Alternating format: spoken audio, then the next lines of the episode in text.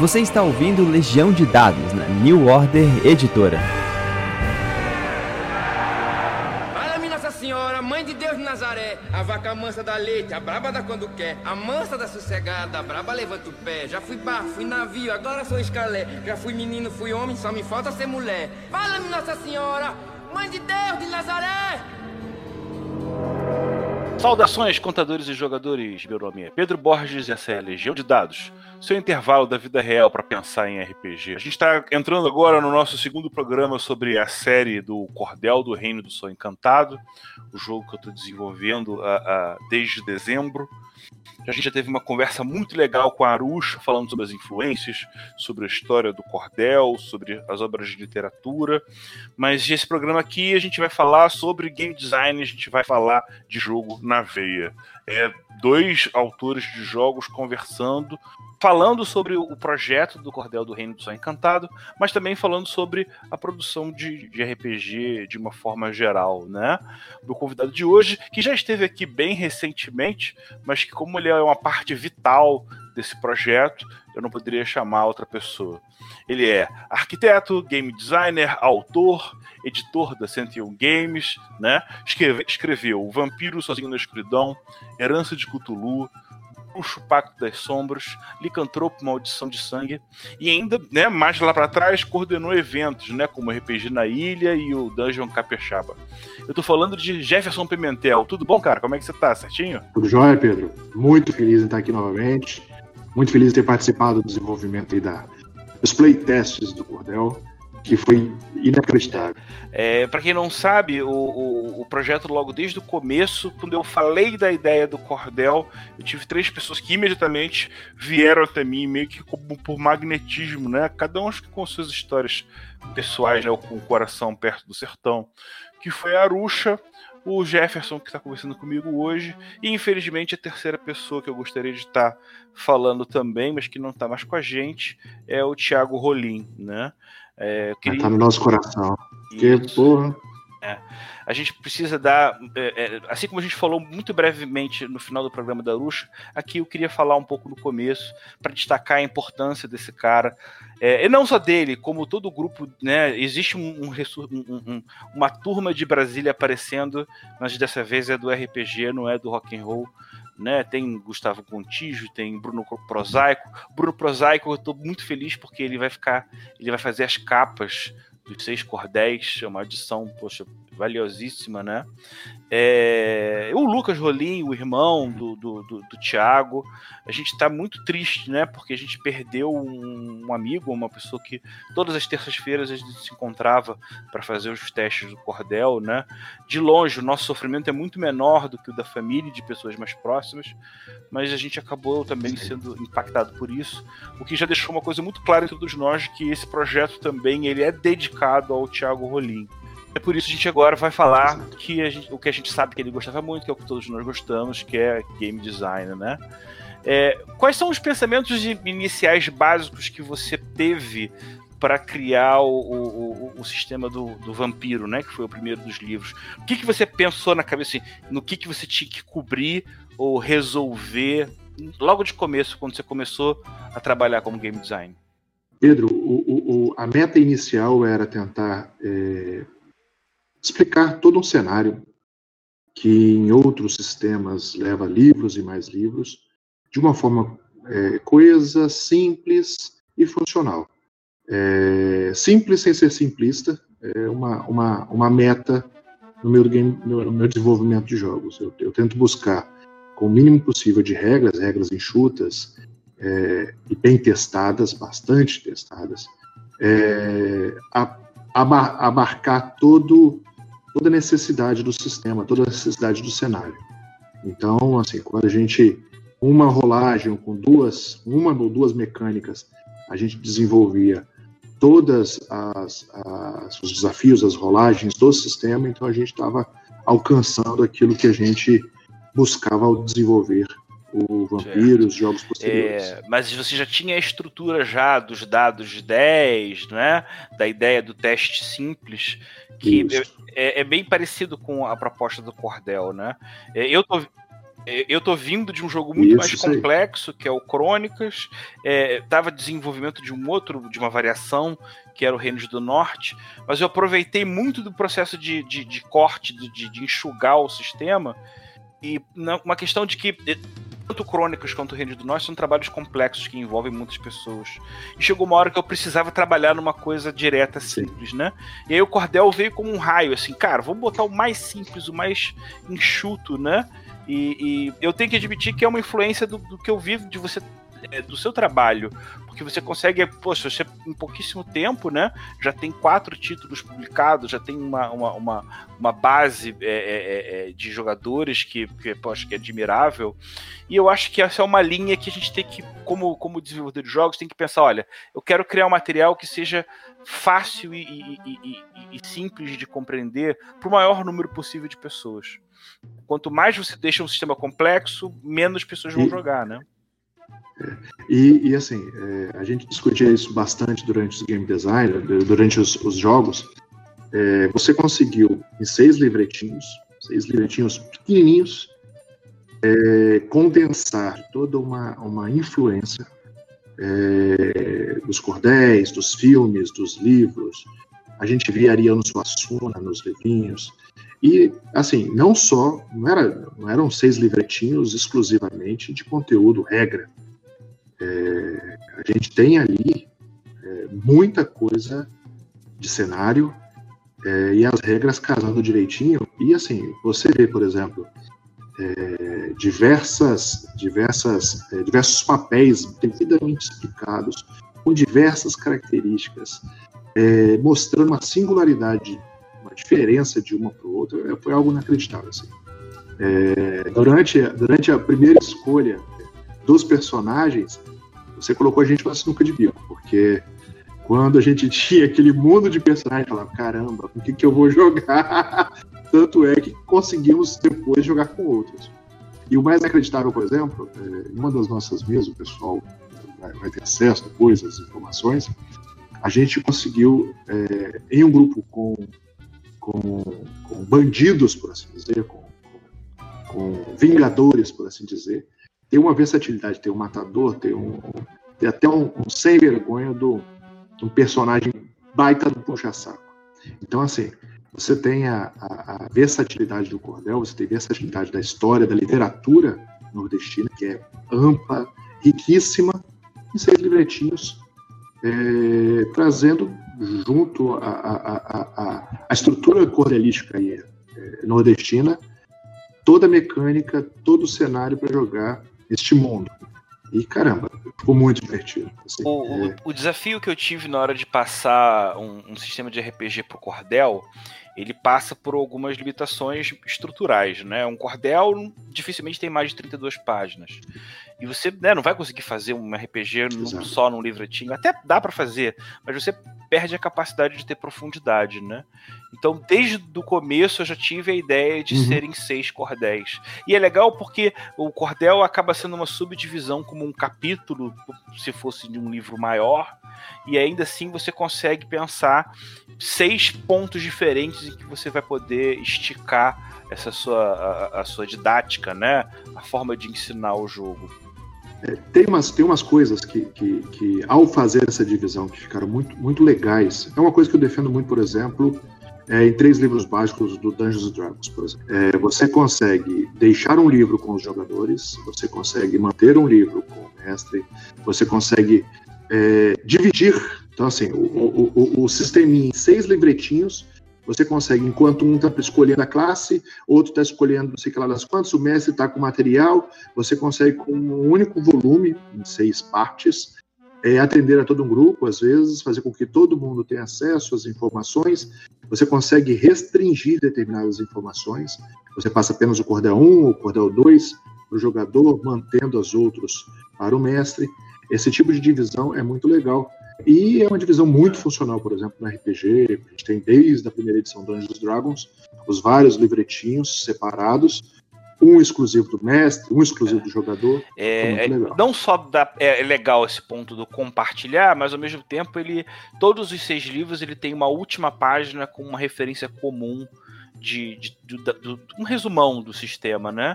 E é legal que também pode funcionar assim, apesar de serem livros diferentes, uhum. o mestre pode deixar um livro com cada jogador e ele fala assim: olha só, todo mundo abre aqui a última página e vamos ler junto esse pedaço aqui.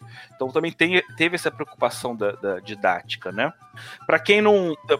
A gente não pode deixar Sim. de passar os títulos, né? Para quem não conhece ainda, né? O primeiro cordel é o Cordel do Reino do Sol Encantado, que é o básico das regras, trata muito sobre atributos, níveis, classes, vantagens e combate, né? O segundo é o Povo do Sertão, do Tempo de Então, que são as, todas as opções de classes de personagens, são 14 classes. O, o, terceiro cordel é o grande elenco político e um pouco do mundo mítico, que são as classes especiais do contador, né, do, do, narrador, do mestre, que só ele tem acesso. O quarto cordel é o, é o reino do cangaço forjado a baleaço, em que você tem uma, uma explanação básica sobre os estados da região do universo do jogo e, a, e, as comunidades que entram como se fossem personagens, né? Acho que já é um outro belo diferencial do Cordel, é que diferente de você pensar em, em monstros ou em, em, guildas, em grupos, você tem essas comunidades que vão servir de interseção para o grupo de jogo, né? É o bando, a fazenda, o povoado, a milícia. Quando você cria Sim. já com, gera, com, com geradores próprios para cada um deles, criando personalidades é, diferentes. A, a, parte das tabelas, justamente o, o, Cordel 5, que é o punhado de tabelas para aventuras singelas, porque só com ele sozinho você já tem um material para você poder mestrar sem ter preparado nada. Ali é, a gente vai explicar um pouco mais à frente que você tem é, temas principais, que são personagens, eventos, rumores. Então, qualquer um desses pontos que entram na história, você pode rolar ali, né? Você não vai poder ser acusado de estar tá, é, pegando pesado se aparecer alguma coisa mais mais desastrosa para os jogadores, né? Podem aparecer coisas boas também. E o legal é isso, porque um, alguém chegou e sentou e pensou em um monte de ideia para na hora de você que está do outro lado começar a jogar, você só vai poder rolar e você tá entrando no, na, na, possibilidade de um monte de coisa, né? Que é muito legal. Aí, aí o mestre vira aquela vira vira para os jogadores e fala para você: rola um dado. Decide a sua sorte. é, isso. E uma coisa que também faz parte do, do, do, compartilhar. Nenhuma tabela ela é rodada pelo mestre. É sempre ele vai convidar alguém para poder fazer esse rolamento. Se aparecer um personagem em função desse rolamento, o jogador vai pensar o nome, quem é esse personagem. O, o, o jogo ele tem como diferencial uma primeira hora, um, uma, uma, micro sessão zero, em que você faz o setup, né? Você estabelece elementos da história, a região, o lugar. As relações, relações entre os jogadores, é, região, lugar, toda a estrutura. Ele, ele cria bastante, ele utiliza bastante é, é, estruturas é, que estão em, em, em, em vigência aí, a gente tem ferramentas do, do, do Apocalipse World, criação de cenários, a gente tem o excelente Legacy, feito por um brasileiro lá no exterior. É, você cria todo o cenário, você cria toda a ambiência, onde você vai jogar, seja a vila, seja a, a, a cidadezinha, com todas as informações necessárias para jogar, é, com algumas rolagens simples. Rolou, conferiu, rolou, conferiu, rolou, conferiu. É, cada um cria o seu jogador, e você tem aquela relação entre os jogadores um elemento muito legal, por exemplo, de fiasco, um jogo que se estabelece em cima da relação dos jogadores, há então a criação dessa, dessa, desses laços entre os jogadores e a ambientação desses personagens nesse cenário, que ficou muito Bem. Para fechar o, o, sexto cordel é o alto e o calvário do jogador solitário. E hoje em dia, mais do que um fenômeno, é basicamente uma, uma obrigação um criador é, contemporâneo elaborar uma forma de jogar sozinho, né? O que, o que eu tô colocando como experiência pessoal é o seguinte, que é, o, o bom do jogador solitário, do, da, da, modalidade solo, é que você, ao mesmo tempo que você pode jogar sozinho, você tem toda uma fonte de material que o mestre pode pegar emprestado e usar para poder colocar no jogo dele, e aí realmente entrar numa sessão de jogo pensando em zero, ó, não preparei nada, e em função do, do, das tramas, das coisas que podem surgir, dado com esse cordel, tanto o, o, contador quanto a pessoa que estiver jogando sozinha vai ter uma série de, de não só de oráculos, mas de ferramentas de jogo para poder criar a história dele, né? Desses seis livros, a gente vamos, vamos, vamos, vamos por partes, né? Mas vamos vamos pegar o, o, o, básico dos rolamentos, uhum. né? É, você lembra direitinho como é que funcionam os atributos, 100%. né? Uhum. É, a, a, proposta ela é de você adaptar os atributos do D&D para qualquer jogador rapidamente, né, que tenha experiência já, já resolver rápido. Então é assim, é, força virou peleja, destreza, ligeireza, constituição é parrudice, inteligência, estudo, sabedoria, esperteza e carisma é valentia. Né?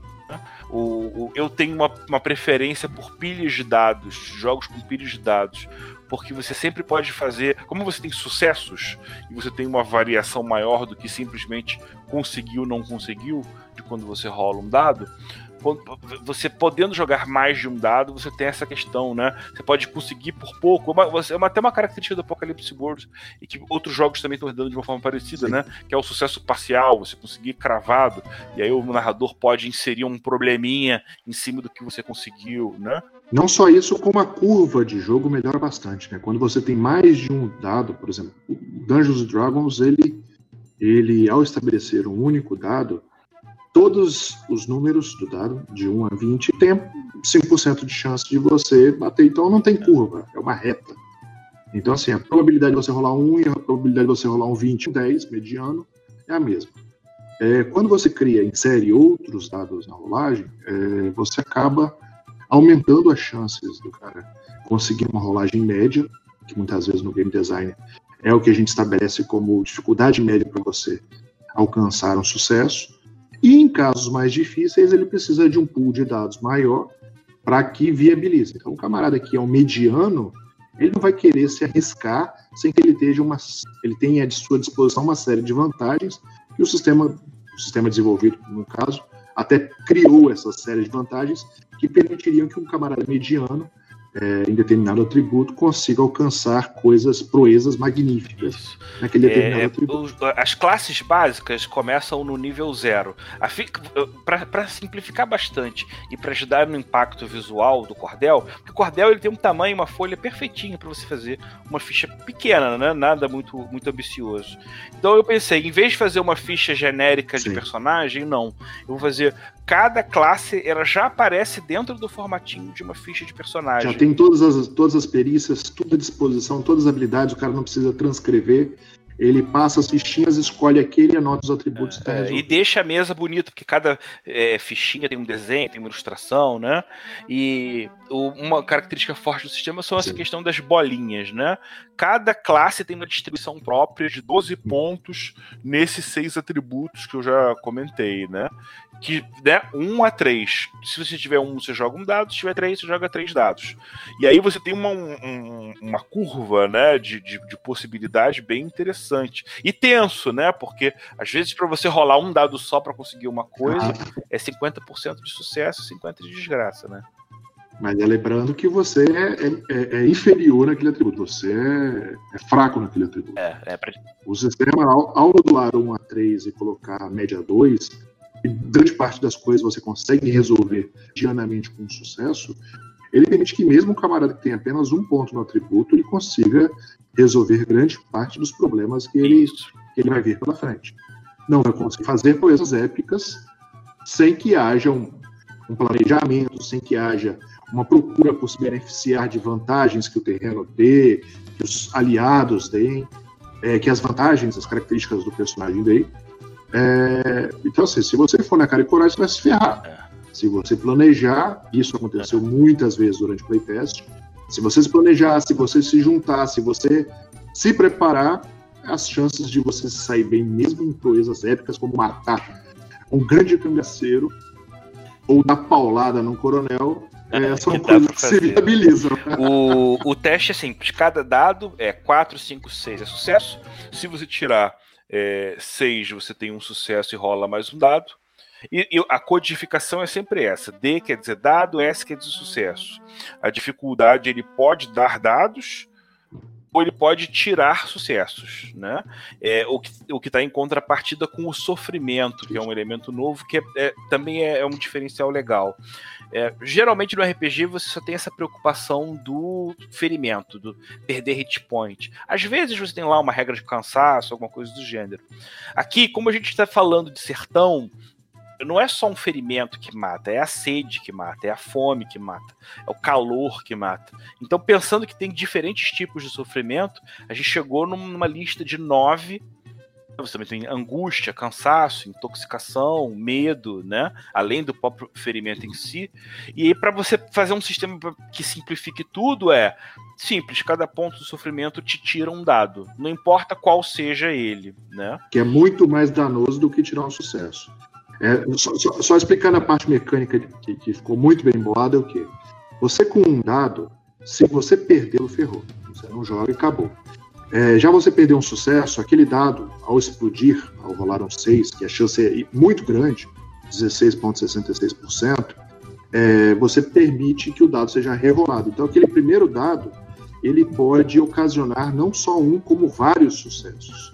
Então, e a, e, a, e a, margem, a chance disso acontecer é muito grande, porque 16% numa rolagem é uma, uma, uma, rolagem considerável. Então, quando você rola um dado e perde sucesso, existe grandes chances de você ainda ter é, pelo menos um, a, sucesso, a característica um do, da explosão de dados, para mim, ela é essencial. Porque eu sou da época do Rollmaster, também cheguei a jogar Shadowrun também, né? O, o, o mais, mais interessante, por exemplo, é que você com atributo 2, às vezes, você conseguia seis sucessos. Aí você fala, mas isso é, é difícil. Não é porque o, o, o, D6, a escolha do dado também foi muito acertada. O D6, além de ser o dado mais, mais comum que a gente tem no mercado, todo mundo tem um D6. Se abrir uma gaveta na casa da avó, você encontra um D6. O D6, ele tem uma modulação muito boa, ele tem uma, uma curva muito boa, uma chance de cada um número sair muito boa. Então, 16,66% de ser alcançado é uma margem muito boa. Então, você rolar um 6 e um D6 é algo fácil, relativamente fácil. É muito mais fácil, por exemplo, é mais do que três vezes mais fácil do que rolar um crítico num, num, num D20. Então, assim, mecanicamente, ao utilizar o D6 com a, a mecânica de explosão, no caso do 2, é, no caso quando alcança o 6, você permite que um atributo 2, um atributo 3, alcance proezas inacreditáveis, com 4, 5 sucessos. Isso não de forma é, é, é, inacreditável. Uma coisa que você poderia ter feito, que poderia dificultar bastante, que seria um, tiraria um sucesso, você não fez, permite ainda mais esses, esses fatos, esses, esses atos heróicos que o sistema. É, quem está é, tendo dificuldade de ver de forma mais objetiva, pode dar uma conferida lá no, na página do Facebook Cordel RPG, facebook.com.br Cordel RPG. Se você der uma pesquisada por lá, você vai acabar encontrando uma desses personagens. Cada classe tem uma ilustração respectiva, né? Bastante evocativa, né? E, e aí, como foi que funciona a evolução, né? hoje em dia, como o cordel tem que ser a simplificação máxima, a gente tem que pegar a simplificação máxima, máxima do game design, né? O, o elemento do aumento de nível pelo marco, né? É, apesar de ser uma coisa que era informalmente usada há muitos anos, ela passou a ser mais massificada há pouco tempo, né? Antes a gente pensava muito em XP, poder depois pensar em nível. Mas agora que você tem o marco, você pode jogar o XP todo pro lado e trabalhar diretamente no nível. Porque eu vou trabalhar com uma abstração secundária se eu estou falando de uma coisa mais simples, que é muito mais fácil de você imaginar. Nível 1, nível 2, nível 3. Muito mais simples que você imaginar 30 XP, 60 XP, o que, que você pode fazer com isso, né? E outra coisa legal de modular o, o, o, a estrutura de uma campanha em Marcos é a possibilidade de você, ah, perdi um personagem, é, quero trocar de personagem, o personagem não está tão legal no grupo, queria provar uma nova classe e tudo mais. A estrutura de marco ela permite, por exemplo, você fazer passagens de tempo, coisas que uma campanha corrida muitas vezes não permite. Você permite fazer uma troca tranquila é, de personagens é, do grupo, ou você pode simplesmente manter o mesmo personagem, marco após marco, durante toda a estrutura de campanha. Então, assim, ela dá uma versatilidade ao grupo e ao. É, ao no, no, teste, eu muito... senti perguntas de algumas pessoas, perguntas de narradores, pedindo um guia de forma geral. Tudo bem, é com o Marco, mas se eu quiser pensar numa evolução mais sistemática, teria alguma sugestão? Originalmente não tinha, mas tantas pessoas perguntarem, eu acabei estabelecendo e entra no, no cordel. Que é mais ou menos assim: você tem que passar aproximadamente o número de sessões do nível que você quer alcançar antes de aumentar de nível. Então você está no primeiro nível, você vai ter que jogar duas sessões para chegar no segundo, no segundo três sessões para jogar no terceiro, isso como forma geral, né? E aí você sempre vai poder dar uma adiantada, uma, uma arrastada, dependendo da, do nível de atividade. A modulação, a modulação, é, a modulação do sistema. Eu digo, eu disse para você que é um sistema que agrada é, a muitos públicos diferentes, porque ele possui uma estrutura é, é simples que contempla grandes vantagens de muitos sistemas, então no final das contas você acaba por agradar muita gente, assim, porque ele tem uma estrutura de Dungeons Dragons, ele tem a bolinha do, do, do vampiro, ele tem o D6, que é um dado muito comum nos RPGs, ele tem estruturas de marco, ele tem narrativa é, é, compartilhada, ele tem criação, ele tem modo solo, isso tudo em seis livretinhos pequenininhos. Assim é algo difícil de você conseguir alcançar. Aí fica um, um, toque legal. A ideia do, do, do, Cordel me ajudou a levar uma super simplificação que hoje em dia eu tenho vontade de levar para outros cenários, outros jogos. E você que está ouvindo também está sendo convidado a, a, a também pensar desse jeito. Então, pô, dá para fazer então um RPG inteiro com muita possibilidade, com seis livrinhos de 32 páginas?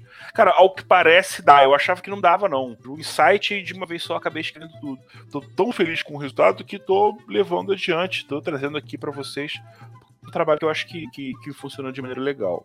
Mas voltando. É, Pedro, só uma discussão rápida, é, principalmente a mecânica do solo, é, que a gente olha aquelas tabelas, fala, poxa, isso, isso vai dar algo coeso, vai, a história vai se linear. O troço é tão inacreditável, as rolagens, elas compõem tanto, isso em especial graças à criatividade do jogador de RPG, que é, que é, é uma, uma, uma qualidade desenvolvida pelo Rob, que aquela rolagem, ela se enquadra, ela se encaixa e parece que ela foi escolhida a dedo. Acho que se fosse escolhida a dedo, ela não se enquadraria tão bem. E, de novo, você pegar é, o, o, primeiro Dungeons Dragons lá na década de 70, ele já possuía várias tabelas geradoras que foram sendo desenvolvidas, aprimoradas é. e mantidas durante o tempo. Em então, relação assim, a isso, eu tenho uma certa crítica. Antigamente, a tabela ela tinha uma coisa muito mais de compartimentar. Ah, eu fiz tantos monstros, eu vou fazer uma tabela para esses X monstros. Eu tinha dificuldade, eu tinha um preconceito, na verdade, com tabela, que eu só fui a perder quando eu fui ler o, o, o Lankmar do, do, DCC. Porque uma coisa é você criar uma tabela uhum. para definir aleatoriedades de uma forma brusca. Outra coisa é você pensar, cara, eu tenho uma oportunidade de criar situações ímpares de RPG. E aí, se eu sentar e listar cada uma, sabe, só ideia legal, é, você acaba acrescentando em vez do que. Para mim, antigamente a tabela era, uma, era um grilhão. Era uma coisa que me prendia. Mas se você pegar, por exemplo, é, a gente tem, por exemplo, o Holy Master com aquelas tabelas imensas. Quando a tabela se torna, se torna uma obrigação e cria fatos que muitas vezes você fala, pô, eu dei uma flechada no cara, você acertou as costas. Mas peraí, o cara tá de frente para mim. Porque a tabela gerou um fato que, que não, não era, era execuível. Quando a tabela também torna-se obrigatória, você sempre tem que consultar. E não um, um quando, quando cria um grilhão, como você bem falou, ao invés de criar uma escada para edificar a história, para estruturar, para fazer com que você suba, é, então você não está usando a tabela de forma correta. Então, assim, quando você gera, uma, gera ideias, a, a vantagem de você ter tabelas para preparação de jogo, é, ideias como propostas, como NPCs prontos, que você rola lá, tá um NPC prontinho, é, isso é muito bom para a criação do jogo, isso é, é, é, tira muito o fardo do mestre de jogo na preparação da mesa, é, traz uma série de vantagens e a aleatoriedade traz algumas, algumas sacadas muito legais, traz novidades, traz muita coisa é, massa. cara, para não, pra não deixar de fechar logo a parte dos atributos do personagem, né? É, você tem então uma três bolinhas em cada um dos atributos e a cada nível você pode colocar uma bolinha a mais num atributo. A única restrição é, você só pode colocar a bolinha no atributo que não tenha sido beneficiado por esse bônus nos últimos três níveis. Por que isso? Porque todo mundo vai ter uma tendência a querer ficar colocando o máximo de bolinha num atributo só. E a ideia aqui é você tentar distribuir entre os seis, né? Então, pensando no, no combeiro mais combeiro de todos. Ah, eu vou escolher uma classe que tenha esse atributo 3. Qual é o máximo que eu posso colocar de bolinha nele no meu desenvolvimento de nível? Acaba sendo assim: você tem três, três bolinhas na classe 0, quatro bolinhas no nível 1, depois você vai ter é, cinco bolinhas no nível 5, pois seis bolinhas no nível 9. Né? Entre um e o outro, você vai ter que distribuir em outros atributos. Né? Isso. Foi uma maneira legal de permitir que você pudesse focar numa coisa só, mas também que te forçasse a, a pensar de uma maneira mais aberta, com mais opções, para não criar personagens sejam muito bitolados, né? E pra, além dos atributos em si, as classes têm vantagens, né? Você tem três vantagens e uma desvantagem que são da classe, uhum. que é automática no nível 0, e você tem as do personagem, que ganha no nível 1, no nível 3, no nível 6, no nível 9, no nível 12, assim por diante. E aí é a parte carinhosa do trabalho, né? Porque se você olhar o nome das vantagens para cada uma das classes, é, é que você tem o charme do, do, é. do, jogo, né? Conta um pouco sobre essa parte, Jefferson. Ó, a gente tem. É, o, o, que chama bastante atenção são os nomes e a descrição das, das habilidades.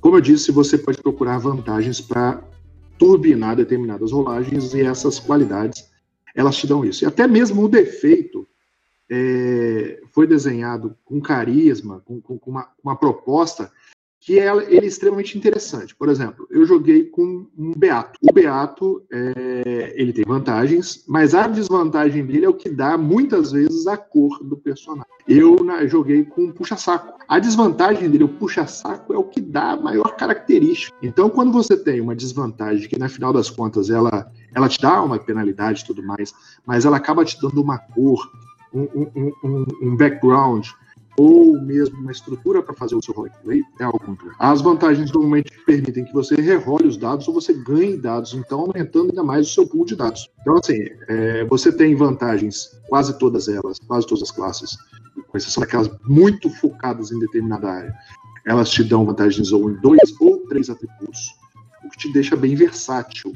É, então, assim, quando você tem uma habilidade, se você souber utilizar muito bem aquela habilidade. Uma habilidade social ela pode ser utilizada em combate, ela pode ser utilizada é, não só em elementos sociais. É, você pode, por exemplo, intimidar um camarada sem ter é, peleja nenhuma. Você chega no camarada e você consegue fazê-lo correr sem ter um ponto em peleja. Então, assim, é, para um jogador que goste, que estude aquele personagem, que, que, que utilize bem as ferramentas postas pelas qualidades, o céu é o limite. É, é, algo muito tranquilo para as personagens. O atributo extra é algo, é, a qualidade extra, a qualidade que você ganha já no primeiro nível, não só serve para diferenciar é, dois personagens, por exemplo, é, da mesma classe, como é, podem servir como elementos extremamente importantes. No Puxa-Saco, por exemplo, ele tinha um artefato, quase um, um, um, uma benção, que foi um crucifixo que ele ganhou da, da mãe dele, que por sua vez ganhou de Padim Cisso. Isso virou parte da composição da personagem. E além de dar as vantagens, as rolagens, ele fazia parte da estrutura do personagem. Ele, por mais sendo puxa-saco, ele se tornou religioso por causa daquele crucifixo que ele tinha como parte da criação. As vantagens e desvantagens elas são uma maneira de, pelo game design, você fazer um recorte social para cada uma das classes, né? É, para quem quer ter uma ideia, os personagens possíveis para jogadores, né? São o bajulador, a beata, o bem-nascido, a bem-nascida, cangaceiro, civil, doutor, jagunço, matador, miserável, oficial, padre, policial, rezadeira e volante. Né? É muita no... coisa para um livretinho de, de duas páginas. no terceiro cordel, que são as classes mais exclusivas do, do contador, né, do mestre, você tem a benzadeira, o bispo, o capitão, né, do bando de cangaceiro, o coroné, que é o rei do sertão, delegado, figurão, profeta e vidente. E uma coisa que não poderia faltar são os monstros, é o lado sobrenatural, né? Apesar do jogo ser uma, ter uma puxada de ficção histórica muito grande, ela não deixa de ter a abertura de você inserir criaturas sobrenaturais, né?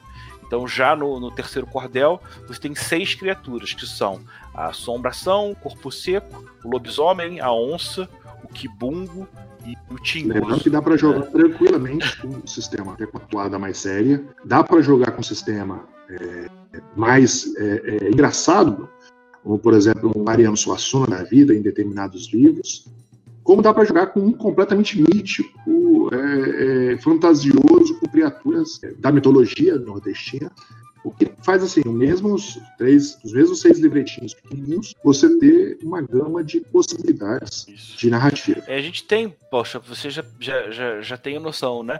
Que o que existe aqui são um leque de ferramentas, de ofertas que ficam à disposição. Algumas dos jogadores, algumas do, do contador, mas que servem para justamente você complementar. É um trabalho que já está mastigado para facilitar. Para quê? Para quando você sentar no jogo, é a história acontecer, né?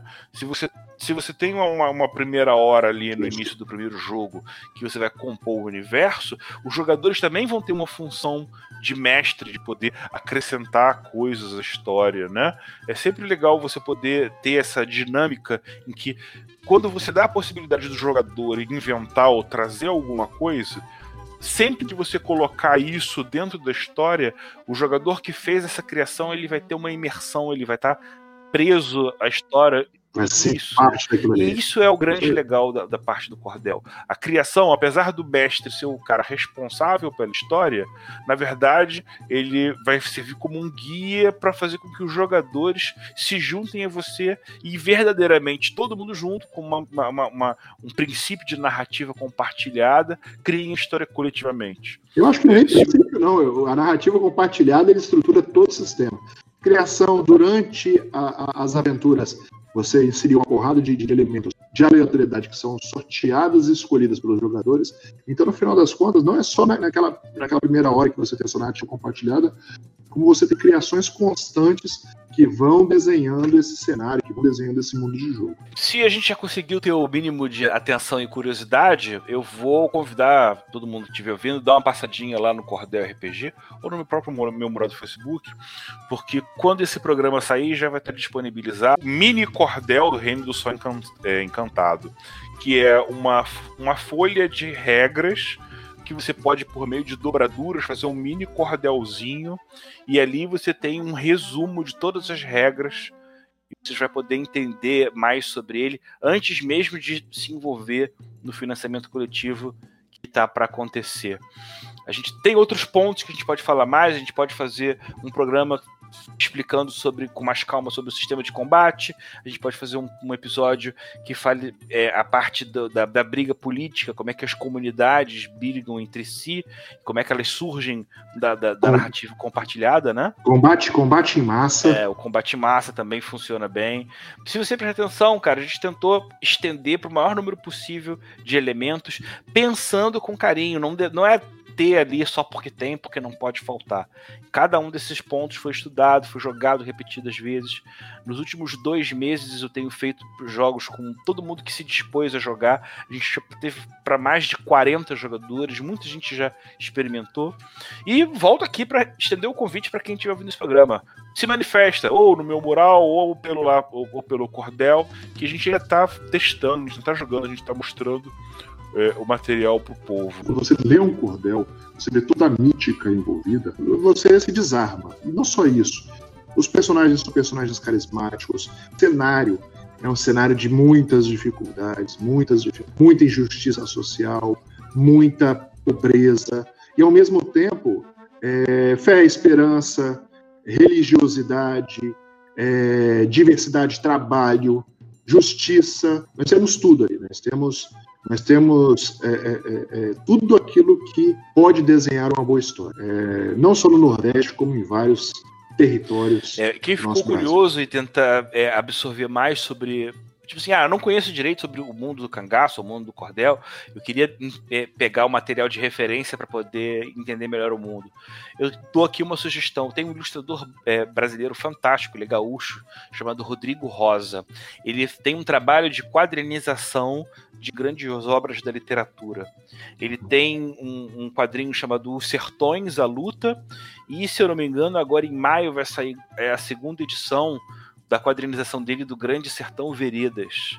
Podem dar uma olhada lá no, no Amazon, digitar Rodrigo Rosa, ou então Os Sertões à Luta, ou Grandes Sertões Veredas, sempre no tema quadrinho que você vai ter um enriquecimento muito legal, não só de um universo que é muito bacana, mas também a história do seu país e, e, e o mundo de possibilidades que às vezes muita gente ainda não tem noção do quanto é rico e quanto isso pode fazer se transformar num RPG muito legal, né? E busca lá fora muitas vezes o que a gente tem de sobra aqui dentro do Brasil. É, é algo, algo assim, às vezes é frustrante quando você vê determinadas histórias da mitologia, alguns contos, algumas lendas aqui no Brasil, você fica, você fica embasbacado.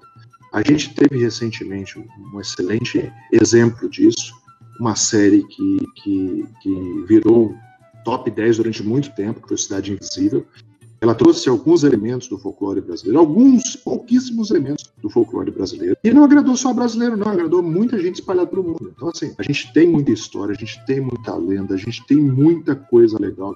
É, o Nordeste, que é o, o local, tomara Deus que tenha sido o primeiro que o Pedro escolheu, porque eu já falei que essa estrutura tinha que ser continuada em outras regiões do, do país, como, como, como é, a parte indígena do Brasil, como o Norte, nós temos aí cenários incríveis, um pedaço do Brasil e ó, tem história para muita, muita sessão de jogo. É, Jefferson, muito obrigado por, por, estar aqui, dividir o seu conhecimento com a gente. Poxa, qual é o seu recado, Jefferson, para a gente poder. Pessoal, é, eu, eu, eu sou um defensor dos, dos, dos jogos pequenos, jogos simples. Eu acredito que em poucas páginas a gente consiga resumir grandes mundos. Então, assim, você reviver, você estudar, você jogar. Poxa, a gente faz isso com tantas mitologias, com tantos cenários espalhados pelo mundo.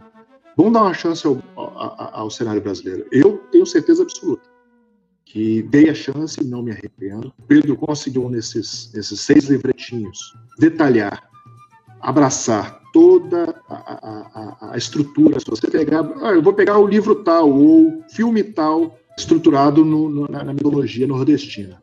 Você consegue enquadrar todas aquelas personagens num arquétipozinho criado no cordel. E, pô, é legal demais. É poético, é aventura, é romance, tem o terror, tem essência, cara, tem essência. Tem essência de gente boa, tem essência de pessoas inacreditáveis, assim. É, digo para vocês, deem valor ao que é brasileiro, deem valor à produção brasileira, ao cenário brasileiro, porque a, a gente a gente não deve nada a ninguém, não, tá? Esse é o recadinho, Pedro. Gente, o Cordel do Reino do Sol Encantado vai começar o financiamento coletivo, provavelmente acho que na segunda metade de maio. A gente ainda vai ter pelo menos mais um programa para conversar sobre isso. Antes de fechar, a gente tem que agradecer aqueles que, que ajudam e inspiram a gente, né? Hoje eu quero falar de três em especial, que é a galera do turno da OSR, que você tem milhares de canais como o Café com Dungeon, como o Brainstormcast, né? Você também tem um outro braço que é o pessoal do, do, do RPG Solo, do Tarcísio, né? Que também cara, são duas tribos que têm muito a oferecer, elas não, não, não competem entre si, e eu acho que é válido você mergulhar nesses dois lados, né? E para fechar, agradecer aqueles que vieram antes da gente, né?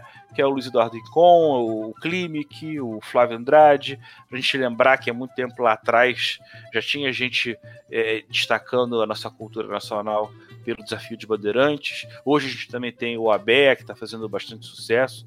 Um abraço pro, pro, pro Christopher. E é isso. Eu agradeço a, a, companhia de você.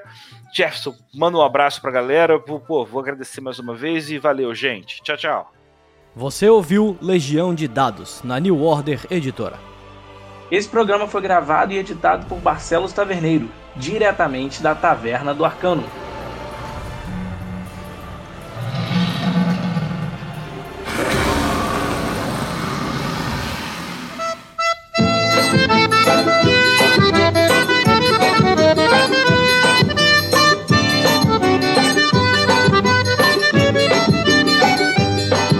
Mandacaru quando fulorar na seca É um sinal que a chuva chega no sertão. Toda menina que enjoa da boneca É sinal que o amor já chegou no coração. Meia comprida não quer mais sapato baixo Vestido bem sentado não quer mais vestir timão ela só quer, só pensa em namorar. Ela só quer, só pensa em namorar. De manhã cedo já tá pintada, só vive suspirando, sonhando acordada. O pai leva ao doutor, a filha doentada. Não come nem estuda, não dorme nem quer nada. Ela só quer, só pensa em namorar. Ela só quer, só pensa em namorar. Mas o doutor nem examina, chamando o pai de um lado, lhe diz logo em surdina que o mal é da idade que pra tal menina não tenho só remédio em toda a medicina. Ela só quer, só pensa em namorar. Ela só quer, só pensa em namorar.